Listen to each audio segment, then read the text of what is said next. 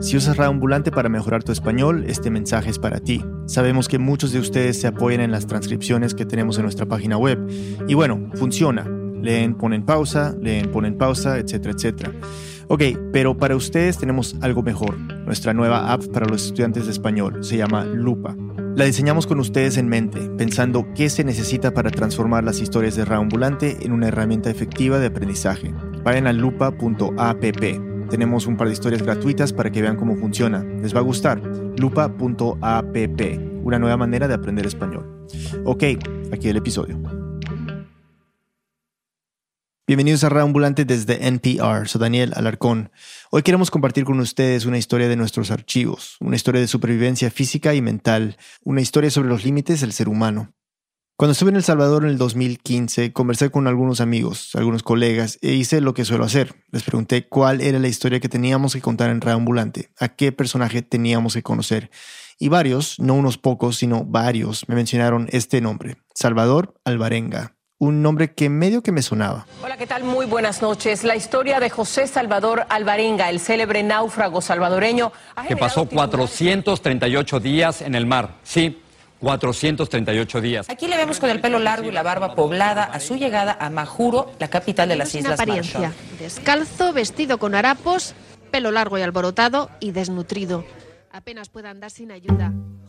Fue una historia que dio la vuelta al mundo, el salvadoreño que sobrevivió en alta mar por más de un año. Pero mis amigos me decían, no, no, no, no, no, ni te hagas la idea, va a ser imposible hablar con él. Y bueno, ahí quedó.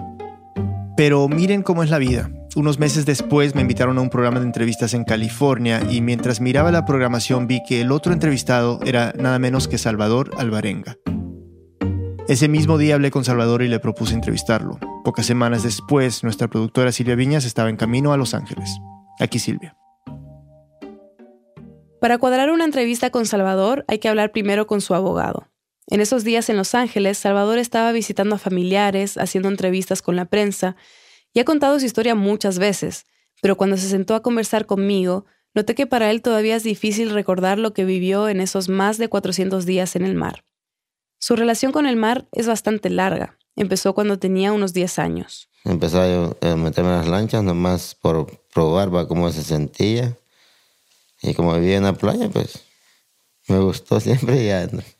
Salvador nació en Garita Palmera, un pueblo costero muy pequeño al suroeste de San Salvador. Su papá tenía un molino de harina y su mamá estaba a cargo de un supermercado pequeño, pero la mayoría de las personas que viven en Garita Palmera son pescadores, y uno de ellos, al que le decían Inés el Loco, le dio las primeras lecciones de pesca me llevaba pues, para probarme si, si podía pescar o si no vomitaba o no me mareaba. Cosas así, pues si, si yo no, no me pasaba eso, me gustaba trabajar siempre. Por eso, Salvador decidió dejar el colegio y empezó a trabajar como pescador. Ganaba algo de dinero y se enamoró de una chica del pueblo. Poco después tuvieron una hija, pero al mes de su nacimiento, Salvador se metió en una situación complicada. Estuvo involucrado en una pelea de bar y se tuvo que ir de Garita Palmera. Terminó en un pueblo chico de México que se llama Costa Azul, donde también trabajó en la pesca. Empezó como asistente de pescador y fue ascendiendo de a poco hasta convertirse en tiburonero. Éramos 37 tiburoneros. De esos nomás éramos cuatro más valientes, pues le voy a decir, porque los metíamos mar afuera. Los tiburones que pescaban medían unos 3 metros y podían llegar a pesar 100, 140 kilos. Salvador y sus compañeros se metían 200 kilómetros mar adentro y pescaban por tres días y tres noches. ¿Por qué se metían tan adentro? Por lo mismo le digo que lo gustaba, bueno, a mí me gustaba la adrenalina, que sentir la presión del mar, saber mis tiempos donde pescaba y todo lo hacía yo a mi manera, mis navegadores, hasta donde alcanzaba a llegar y entre más me metía, más tiburón. Una mañana de noviembre del 2012, Salvador se despertó como cualquier otro día y se preparó para salir a pescar con su compañero, al que le decían Rey Pérez. Llevaba yo ropa, cobija, navegador, este radio, teléfono, comida, cigarros, cosas. Salvador era el capitán de la lancha y con Rey trabajaban muy bien. Ya llevaban años pescando juntos. Pescábamos, él hacía su trabajo, yo manejaba los motores, y él encarnaba, él mataba pescado, él todo esté bien, pues todo esté tranquilo, no andar peleando, siempre andar sabiendo lo que vamos a ganar, va. Esa mañana navegaron seis horas hasta un sitio donde sabían que la pesca era buena. Pescaron y de madrugada decidieron hacer el viaje de vuelta a tierra para bañarse, comer, reprovisionar el bote y salir de nuevo. Pero cuando llegaron a Costa Azul, Rey le dijo a Salvador que tenía que ir a firmar unos papeles. Le pidió que lo esperara, que ya venía y que podían salir a pescar de nuevo. Salvador le dijo que lo esperaría hasta las 11, pero llegaron las 11 y Rey no llegaba.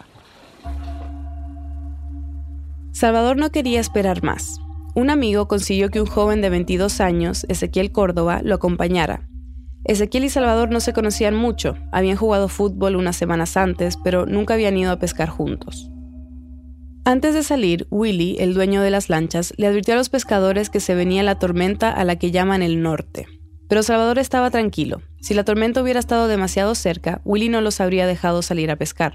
Pero como ese día faltaban cuatro días para que entrara el norte jugotero, pues yo sabía que iba y regresaba. Salvador salió con Ezequiel y aunque el mar estaba muy agitado, más de lo que esperaban, lograron atrapar bastantes peces. Pero Ezequiel no lo estaba pasando bien. Vomitó todo lo que había comido, tenía miedo, no tenía tanta experiencia como Salvador, recién estaba aprendiendo y no estaba acostumbrado a navegar en esas condiciones, pero Salvador sí. Muchas tormentas, mal tiempo, pues, lluvias, fuertes aires, feo, que... Tumbos, tumbos, tumbos. Con las olas o tumbos, como dice Salvador, y el peso de los pescados, era casi imposible controlar la lancha. Salvador tuvo que tomar una decisión. Tiré 600 kilos de pescado, porque si, si no tiro eso me hundo. No les quedaba otra que tratar de regresar a tierra, pero el regreso a la orilla, bajo las condiciones en las que estaba el mar, era complicadísimo. Les esperaba un viaje de unas 5 horas navegando por una tormenta que se ponía cada vez peor. No sabían bien dónde estaban. El agua que entró en el bote había mojado el GPS. Y para empeorar las cosas... Pues este, yo venía manejando los motores así cuando empiezan a hacer me apagaron. ¿Y ahora qué pasa? Jalémosle, jalémosle, jalémosle, no, nada. Me hice ampollas en mis manos, aquí, jalando los motores que no se imagina. Imposible, dije yo. Llamó a Willy, su jefe, con el radio que todavía funcionaba, para avisarle que los motores de la lancha se habían dañado. Estoy frente a boca al cielo, le digo, búsqueme aquí a 30 grados. No, pero era imposible. Después me habló. Imposible, con eso estábamos haciendo cuando...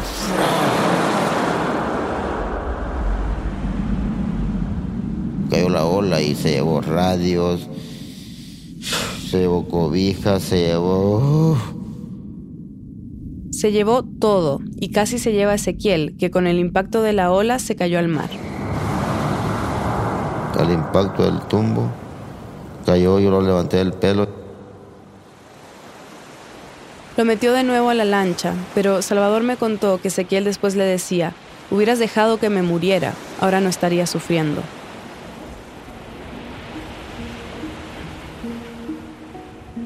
Como sus compañeros en Costa Azul ya sabían que Salvador y Ezequiel estaban en problemas, enseguida empezaron a organizar un plan de rescate. Rey fue uno de los pescadores que se ofreció como voluntario para salir en esa primera búsqueda, pero no los encontraron y el mar seguía muy agitado. Durante los siguientes días, mientras el clima se calmaba, salieron más pescadores y autoridades locales a buscarlos, tanto por mar como por aire. Siete días en avión, una semana, no me encontraron. Mientras los buscaban, Salvador y Ezequiel seguían lidiando con la tormenta. Puras lluvias, puros nortes, puros mojados, fríos. Así estuvieron casi una semana, hasta que por fin acabó la tormenta. Cuando terminó eso, me sentí yo feliz porque quedó el mar así, este, bien tenso. Dios mío, dije yo, este, ya pasó lo malo. Y todo era sin silencio. Con los motores dañados, sabían que ya no había manera de regresar a Costa Azul. Salvador no tenía idea en ese momento, pero ya estaban a unos 450 kilómetros de la costa de México. Salvador y Ezequiel sentían que era un milagro estar vivos y que la lancha siguiera entera. Ahí Salvador decidió cambiarle el nombre a su lancha. de camaroneros de la costa número 3 a Titanic. No lo, no lo que rompió hielos ni nada, pero topó nortes, topó tumbos, topó cosas que la podían quebrar. Rompió récord mi lancha. Pero su Titanic no tenía techo y durante el día hacía un calor terrible. Para protegerse del sol se metían dentro de una hielera donde apenas cabían los dos. Pero aún no tenían nada de comida ni agua y sus cuerpos ya empezaban a sentir los efectos. Doliente, estresado, dolores, sin comer este tortillas, sin comer una fruta, sin comer nada, ni un calcio o algo de vitaminas, ¿no? Pues feo. Alrededor de la lancha empezaron a ver cocos flotando. La tentación de saltar y agarrarlos era enorme, pero Salvador sabía lo peligroso que era meterse al agua. Cuando si caes al agua te comen los tiburones, o pirañas, o los cochitos, son unos pescados muy violentos. Empezaron a ver más actividad de peces cerca de la lancha, pero también basura, residuos de frutas, botellas de plástico que alcanzaron a agarrar y con las que planeaban recolectar agua cuando por fin lloviera. No tenían nada con que armar un anzuelo, así que Salvador empezó a tratar de pescar con las manos. Al principio se le escapaban los peces, pero con la práctica perfeccionó su técnica. Topaban los pescados muy cerca de la lancha y a rato que... Los pescados, Dios mío, ya bendición. Tenía un cuchillo, dos cuchillos andaba. Los abría, les comía las tripas, les comía los ojos, les comía todo. No desperdiciaba yo nada de él. Cuando se me iba un pescado lloraba porque sabía que se me iba. Ya habían pasado unos 10 días desde que se les había dañado el motor. En esos días vieron un avión y luego un barco a la distancia, pero nadie los vio a ellos. Y seguían sin agua. Los pescados ayudaban un poco, pero todavía tenían mucha hambre. Una noche escucharon un golpe. Era una tortuga parlama, una tortuga marina, que había chocado contra la lancha. Salvador la agarró, la mató con su cuchillo y usó un tubo del motor como pajita para tomar la sangre. Ezequiel al principio no quería comerse la carne de la tortuga. Salvador lo tuvo que convencer y finalmente comió, pero nunca se atrevió a tomar la sangre. Me tomaba mis orines, tomaba sangre de parlama, de paro, de pescado, cosas así, cosas que mi amigo no lo hacía porque le daba asco. Salvador estaba dispuesto a todo con tal de sobrevivir. Es una combinación del, del cuerpo perfecto y el mente perfecto para este tipo de sobrevivencia. Este es Jonathan Franklin, un periodista norteamericano que escribió un libro sobre la Odisea de Salvador. Pasó meses con él y un año investigando su historia. Jonathan dice que fue una combinación de muchos factores la que ayudó a que Salvador sobreviviera. Era joven, estaba en sus treintas, pero tenía experiencia, era fuerte y no era muy grande. Debe medir un metro sesenta y en ese tiempo pesaba unos 60 kilos. Así que no necesitaba tanta comida y agua como una persona más grande. Entonces su cuerpo estaba muy ideal para este y su mente tenía una fijación con lo positivo. Es muy, muy optimista. Él está tan seguro que se puede sobrevivir de que cualquier desafío que se enfrentaba durante sus 14 meses, él tenía como cinco ideas de soluciones.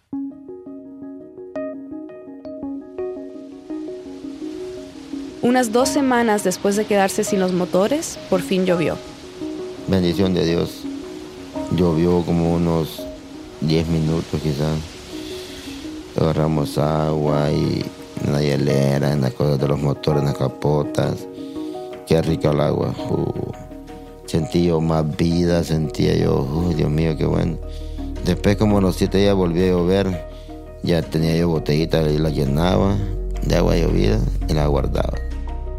Racionaban el agua y la comida para que les durara más tiempo. Para pasar el rato conversaban, imaginando que estaban en otro lado. Jugaban a que Salvador iba a la tienda a buscar comida. Eran como niños. Pero estos juegos les ayudaban. En las noches... Contábamos las estrellas Contaba yo hasta 400, aquel hasta 1000, cosas así. A quien contara más, decía yo. Pero a pesar del optimismo de Salvador, era difícil mantener el buen ánimo. Es un estrés, pero no toda la gente soporta ese estrés ahí. Siempre iba pensando en la muerte y en uno. Se pone a pensar uno muy feo las cosas. Para Ezequiel era particularmente difícil. El niño lloraba mucho, clamando a su, a su mamá, no sé qué, a sus hermanos. Salvador hacía lo posible para ayudarlo, pero un día Ezequiel tocó fondo. A su dieta de pescados y tortugas habían agregado pájaros que obviamente se comían crudos. Un día, Ezequiel no se dio cuenta de que el pájaro que había escogido para comer estaba verde por dentro. El pájaro se había comido una culebra. La culebra ya estaba disolvida en el pájaro, nomás quedó el puro esqueleto. Él lo comió, no se dio cuenta hasta despuesito. Y al siguiente día no pudo comer, como se estresó, cosas de vomitar. Ese incidente con el pájaro empeoró el ánimo de Ezequiel, que ya estaba por el suelo. Salvador seguía tratando de animarlo. Platiquemos algo en que sea mentiras, algo así. Yo creo que vamos a morirme así. Palabras duras. No digas eso, le decía, porque vamos a sobrevivir algún día. No, yo no creo, ya me que voy puta. Salía el loco golpeándose en la lancha, queriéndose matar él mismo. Yo, calmate. La mañana del 15 de marzo del 2013, después de 118 días en el mar y a unos 4.600 kilómetros de la costa de México, Ezequiel falleció. Murió por hambre, murió por sed, murió por, por estrés, más seguro. ¿Cómo fue quedarse solo después de, de la muerte de Ezequiel? ¿Cómo te sentías? Pues este solo llorando. También mi amigo se murió, decía yo. ¿Y yo con quién hablo? Y más con Dios. Salvador sentó el cuerpo de Ezequiel en una banquita del barco y por varios días le siguió hablando. Buenos días, le decía yo, ¿cómo, cómo necesito Ezequiel? Entre mi mente, pues bien, en cosas así, va. Y le preguntaba cómo era la muerte, estaba sufriendo. Después me dio la idea de que me andaba yo como este, siendo loco, hablando con un muerto y, y, lo voy a tirar al agua así, cabal. Después de seis días decidió tirar el cuerpo de Ezequiel al agua y después se desmayó. Una pausa y volvemos. NPR y este mensaje son patrocinados por Every Action. Every Action es una plataforma moderna y fácil de usar diseñada para que las organizaciones sin ánimo de lucro manejen en un solo lugar todas sus relaciones. Desarrollada por profesionales de ONGs, Every Action permite recaudar fondos en línea y en persona, así como potenciar campañas de activismo, programas de voluntariado y gestión de becas. Más de 15.000 organizaciones confían en Every Action, entre ellas la National Audubon Society. Visita everyaction.com/npr para más información. Este podcast y el siguiente mensaje son patrocinados por la nueva serie de HBO Historic Materials, basada en la aclamada trilogía del autor Philip Pullman. Acompaña a Lyra en su búsqueda para encontrar a su amigo secuestrado, una aventura que la llevará a descubrir un plan siniestro de una organización secreta, hallar seres extraordinarios y proteger secretos peligrosos. Protagonizada por Daphne King, Ruth Wilson y Lin-Manuel Miranda. No te pierdas Historic Materials, los lunes a las 9 pm, solo en HBO. Estás escuchando este podcast de NPR porque quieres estar informado, porque quieres aprender algo, ¿cierto? Bueno, ¿qué tal si necesitas un pequeño descanso? Para eso querrás oír Wait, Wait, Don't Tell Me, el quiz de noticias de NPR. Es el show que deja que tu cerebro reptiliano se divierta por una vez en la vida. En todo caso, puedes volver a ser serio más tarde. Wait, Wait, Don't Tell Me, desde NPR. Escúchalo todos los viernes. Mientras dormías, un montón de noticias estaban pasando alrededor del mundo. Up First es el podcast de NPR que te mantiene informado sobre los grandes acontecimientos en un corto tiempo. Comparte 10 minutos de tu día con Up First desde NPR de lunes a viernes. Estamos de vuelta en Reambulante, soy Daniel Alarcón. Antes de la pausa, Salvador estaba en el punto más bajo desde que se había perdido en el mar. Después de 118 días, Ezequiel, su única compañía, ya no pudo más y murió meses comiendo pescados y tortugas crudas, a veces incluso pájaros, tomando la poca agua de lluvia que caía, tomando su propia orina, todo eso, y ahora estaba solo. Salvador sentó el cuerpo de Ezequiel en una banquita en el barco y le platicaba, como si estuviera vivo. Fue así durante seis días hasta que Salvador empezó a temer que estaba perdiendo la razón y echó el cuerpo de Ezequiel al agua. Después se desmayó. Silvia nos sigue contando. Cuando despertó empezó una etapa muy diferente para Salvador. La soledad a veces era tan terrible que varias veces pensó en suicidarse. Me tiraba a la lancha y para... Algo como para ahogarme. Luego me arrepentía, me regresaba a la lancha. No me comía ni un tiburón. Era un peligro, pues yo decía, me tiro al agua a ver si algo me come. No, nunca me tocó nada. Yo le pedía gracias a Dios, le decía, Dios mío, dame direcciones y me quite la, malos pensamientos de matarme. Y así siguió, flotando por el Océano Pacífico otros 300 días, sobreviviendo a punta de peces y pájaros crudos, solo. Jonathan, el periodista que mencioné antes, me dijo que lo que más le sorprendió fue que Salvador no se hubiera vuelto loco. Que él es capaz de sortear emocionalmente todas, todas estas situaciones. Él conversaba con el mar, conversaba con las nubes, siempre estaba dando gracias a su barco por llevarlo. El 15 de enero del 2014, 424 días desde que se le dañaron los motores de la lancha, Salvador empezó a ver unas luces muy a lo lejos. Las vio durante días y temía que su lancha, con la corriente del mar, pasara de largo. Dos semanas después, empezó a ver muchos pájaros. Ellos solo se caían en la lancha.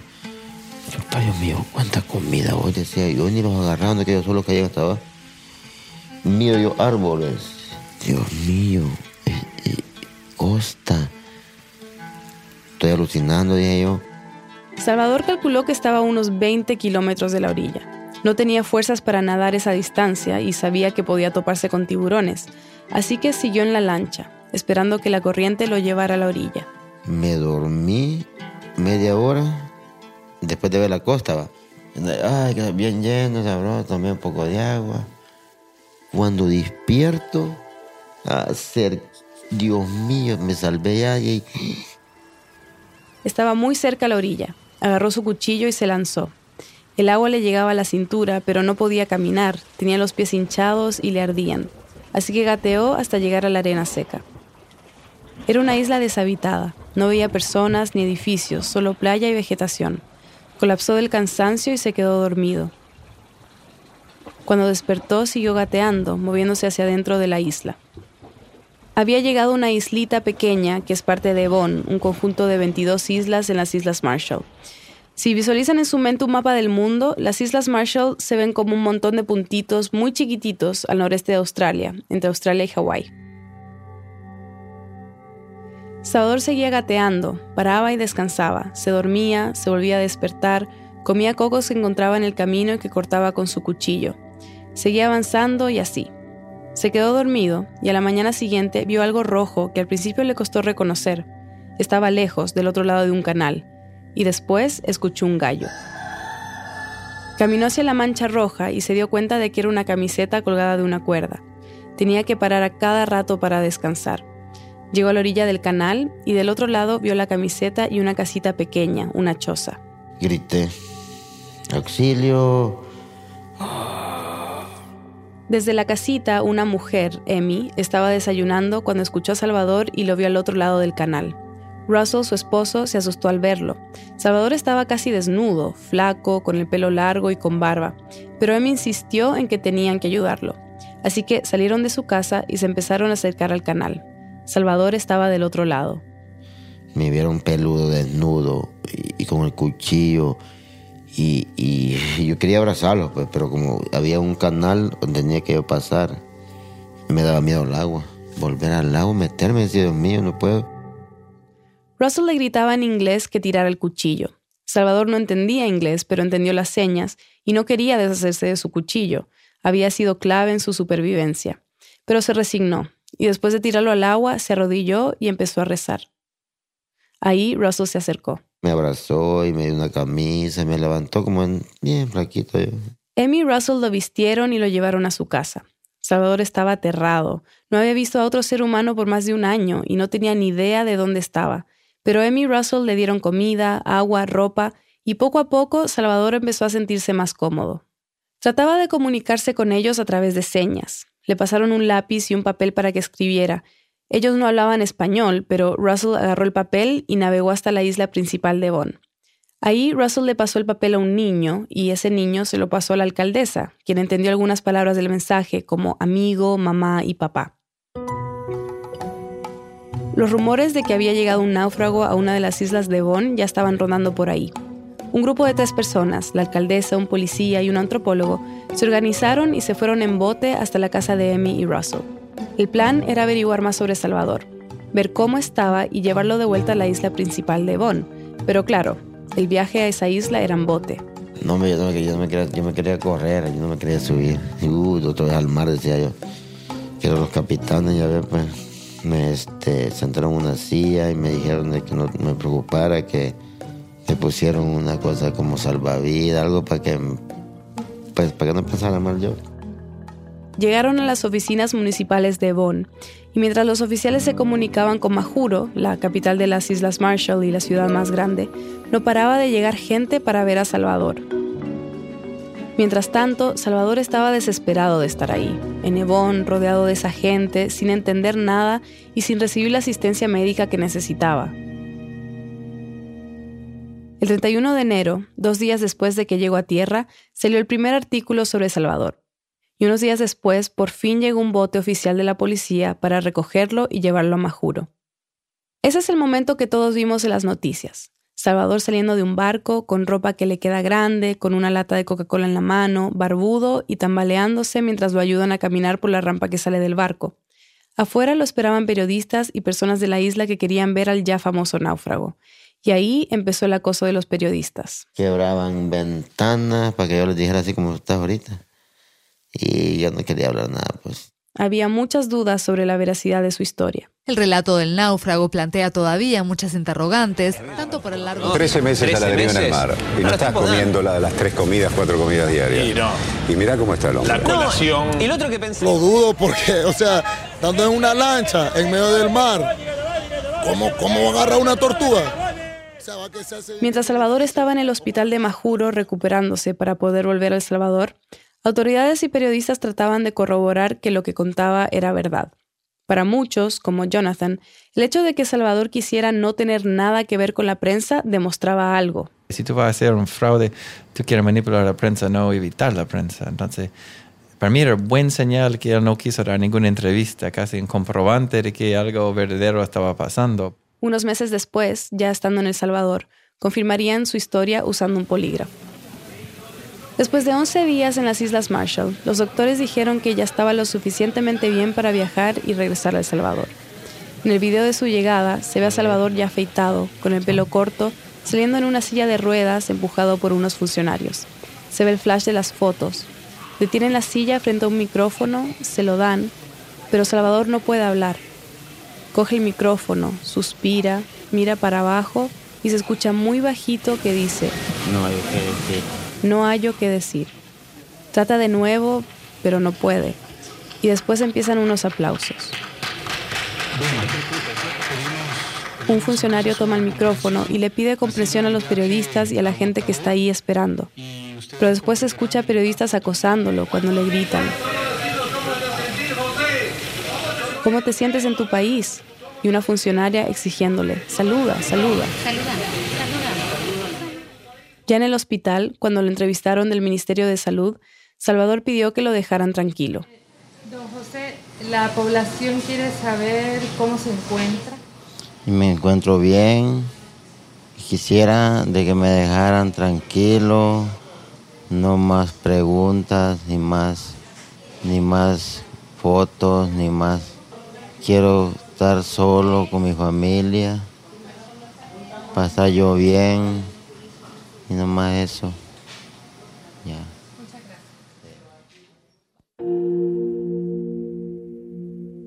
La recuperación ha sido larga y mientras trata de sanarse física y mentalmente, ha tenido que lidiar con muchas cosas. Algunas felices, como reencontrarse con su hija Fátima, que no veía desde que era un bebé, y con sus padres. Pero también ha tenido que pasar por cosas muy difíciles. Quizás una de las más duras fue regresar a México para ir a ver a la mamá de Ezequiel. Durante esos primeros días, cuando estaban en el barco, se habían hecho una promesa.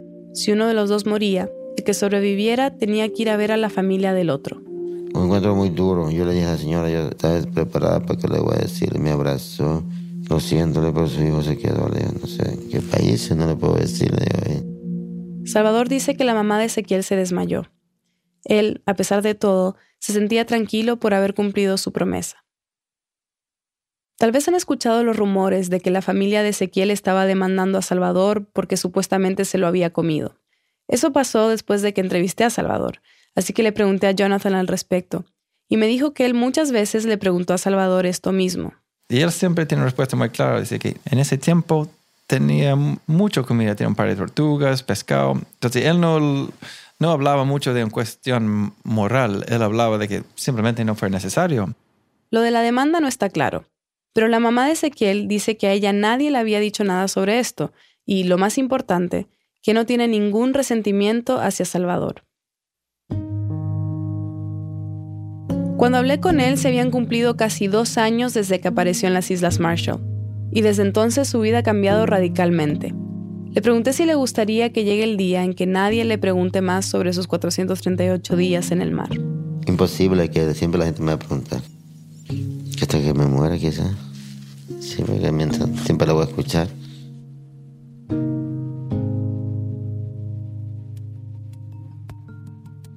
Silvia Viñas es productora ejecutiva de nuevos podcasts en Reambulante. Un agradecimiento especial a Jonathan Franklin. Muchos de los detalles de esta historia los conocimos gracias a su libro, 438 días, que publicó Planeta. Y gracias también a Alejandra Quintero y Diana Buendía por su ayuda con esta historia. Esta historia fue editada por Camila Segura, Martina Castro y por mí. La música y el diseño sonido son de Andrés Aspiri y Remy Lozano. El resto del equipo de Reambulante incluye a Lisette Arevalo, Gabriela Brenes, Jorge Caraballo, Victoria Estrada, Andrea López Cruzado, Miranda Mazariegos, Patrick Mosley, Laura Rojas Aponte, Barbara Sawhill, Luis Treyes, David Trujillo, Elsa Liliana Ulloa y Luis Fernando Vargas. Carolina Guerrero es la CEO. Reambulante es un podcast de Reambulante Studios y se produce y se mezcla en el programa Hindenburg Pro. Si nos escuchas y aprecias lo que hacemos, considera unirte a nuestro programa de membresías. Recibirás varios beneficios al convertirte en miembro, desde stickers de WhatsApp hasta pósters o llamadas con nuestro equipo. Pero lo más importante es que con tu apoyo garantizarás la sostenibilidad y el crecimiento de Reambulante. Desde ya, muchas gracias. Hazte miembro en reambulante.org slash donar. Reambulante cuenta las historias de América Latina. Soy Daniel Alarcón, gracias por escuchar. En el siguiente episodio de Reambulante, Luana apenas hablaba cuando escogió su propio nombre. Y para su mamá... La sensación era como de caer eh, en un precipicio, ¿viste? El, vacío, el estómago. A mí me parece realmente terrorífico, terrorífico. ¿Desde cuándo un nene de dos años le va a dar órdenes a la madre? Un nombre y todo lo que implica desató un debate nacional en Argentina. Esta historia la próxima semana.